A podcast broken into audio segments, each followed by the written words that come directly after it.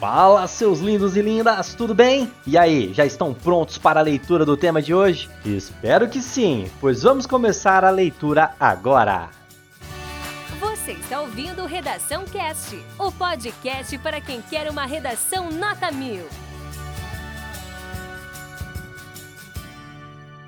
Proposta de redação. A partir da leitura dos textos motivadores seguintes e com base nos conhecimentos construídos ao longo de sua formação, redija texto dissertativo argumentativo em norma padrão da língua portuguesa sobre o tema: A desconstrução da masculinidade tóxica na cultura gamer. Apresente proposta de intervenção que respeite os direitos humanos. Selecione, organize e relacione, de forma coerente e coesa, argumentos e fatos para a defesa de seu ponto de vista. Texto 1. A confluência de forças sociais que impulsionou as transformações culturais das décadas de 1960 e 1970 foi crucial para o desenvolvimento da cultura dos videogames. Movimentos sociais multiculturalistas, como a contracultura, por exemplo, ofereceram condições para que as transformações na tecnologia fossem ampla e gradativamente aceitas e se estruturassem em um padrão ao qual se estabeleceram no âmbito sociotécnico da cybercultura.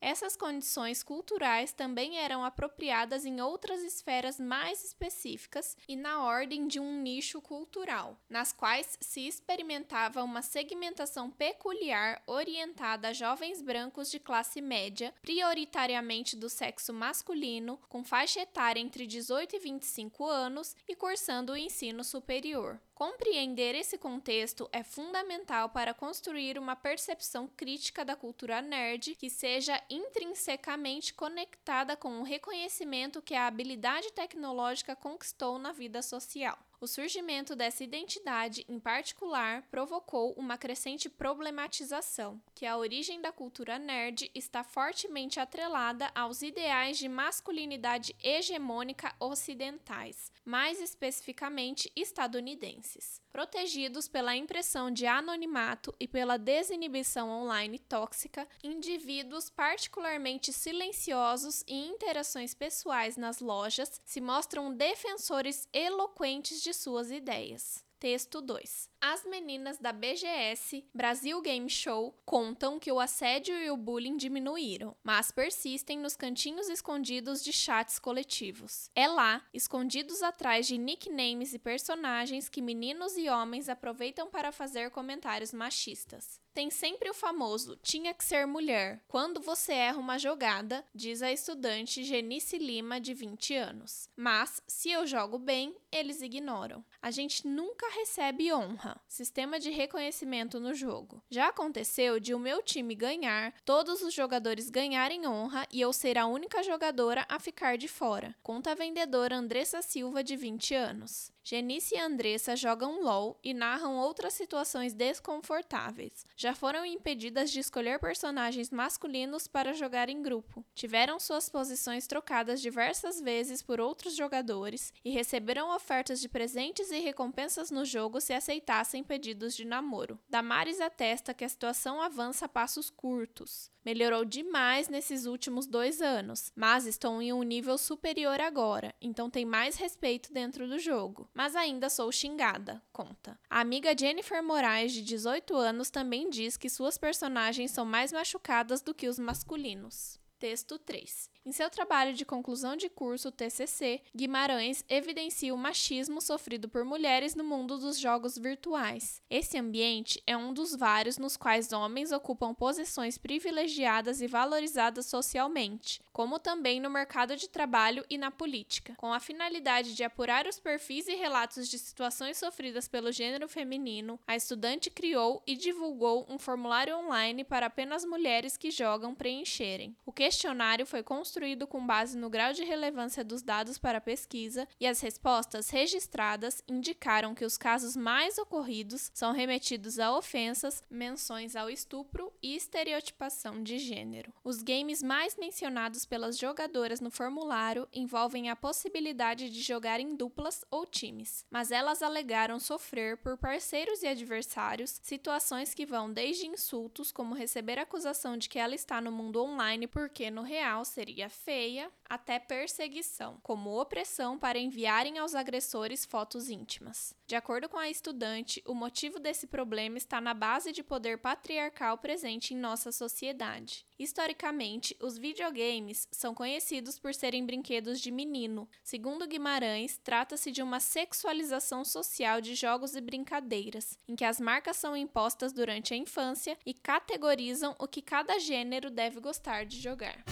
Esse conteúdo é um oferecimento da Corrija-me, a plataforma preferida no ensino de redação. Saiba mais em corrijame.com.br.